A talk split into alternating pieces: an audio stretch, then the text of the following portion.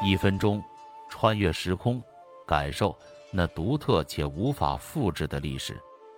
欢迎订阅老宋观世界旗下老宋讲史。大家好，我是老宋。今天我们聊下朱元璋杀十五万人无法治贪，雍正却只用三招。说起是古代的贪官污吏，那绝对是值得大书特书一件事。从古至今，无数的奸佞史上留名，蔡京、童贯之、刘、王振、严嵩等，无一不是当世巨贪。虽然他们最终的下场都是留下千古骂名和不得好死，但是为什么贪官屡屡的出现在中国的历史上呢？这就要从中国的文化说起。中国从隋朝开始了科举制度。从此，读书人的社会上升通道豁然开朗，苦读中地，走入仕途，成为了天下学子的共同归宿。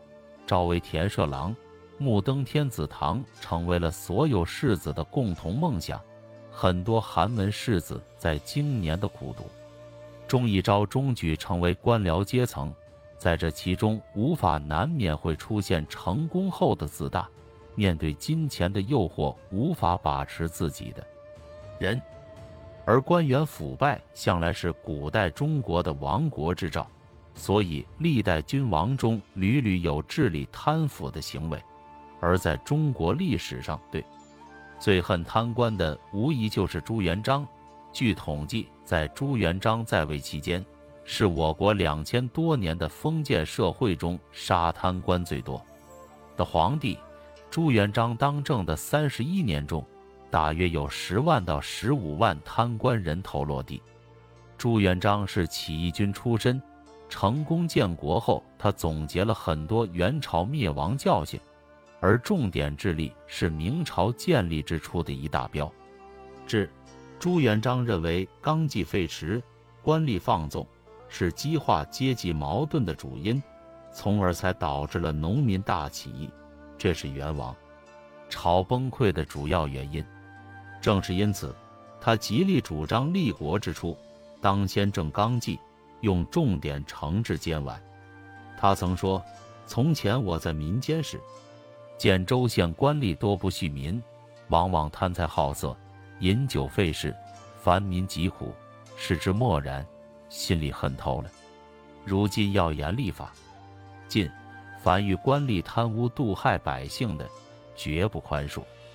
而且朱元璋也制定了非常严酷的法律来治理贪官。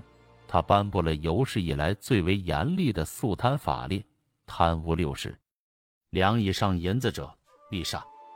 而且刑罚的方式也颇为残酷。在对贪官污吏实施的刑罚中，最有名的莫过于凌迟。把人绑在柱子上，用刀慢慢割。后来他又发明了剥皮填草，就是将贪污官员处死后，把贪官的皮剥下来，然后在皮内塞上稻草，做成稻草人，并挂于工作之旁，供众人参观。就在这样的严刑下，大量的官员人头落地。但即便这样，依旧发生了明初三大案这样的事情。明朝的贪污不断的另一个理由是官员的俸禄过低。当时正一品官月俸米八十七石，正四品二十四石，正七品七担五斗，合成银两。一个县令月收入不过五两，折换成现在币值一千元左右。如果不贪污，大明王朝的官员们根本活不下去。所以，即使杀人无数，明朝一朝始终在贪污的笼罩之下。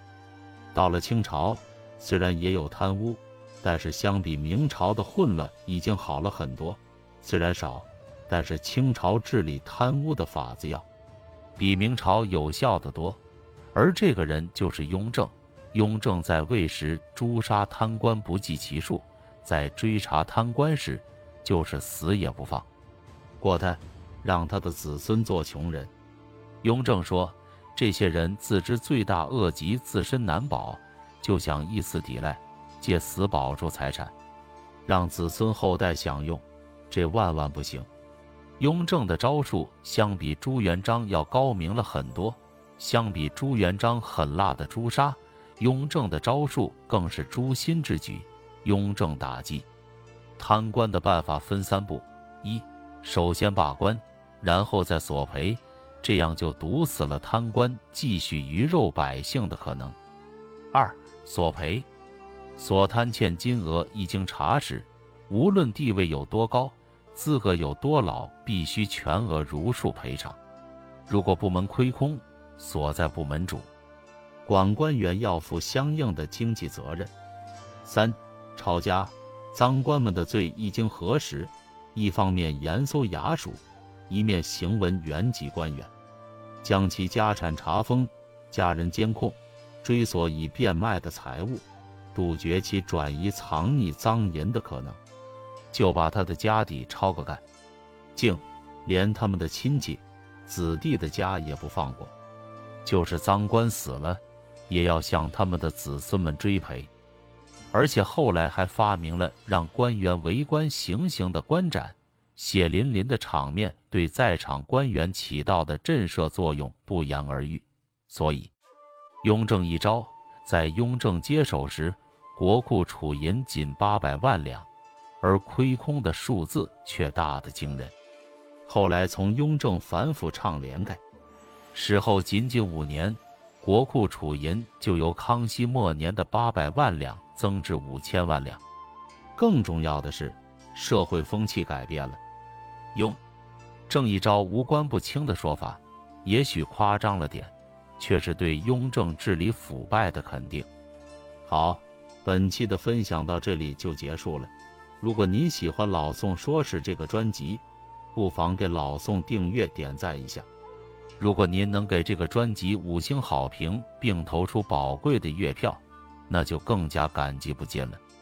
谢谢大家，我们下期再会。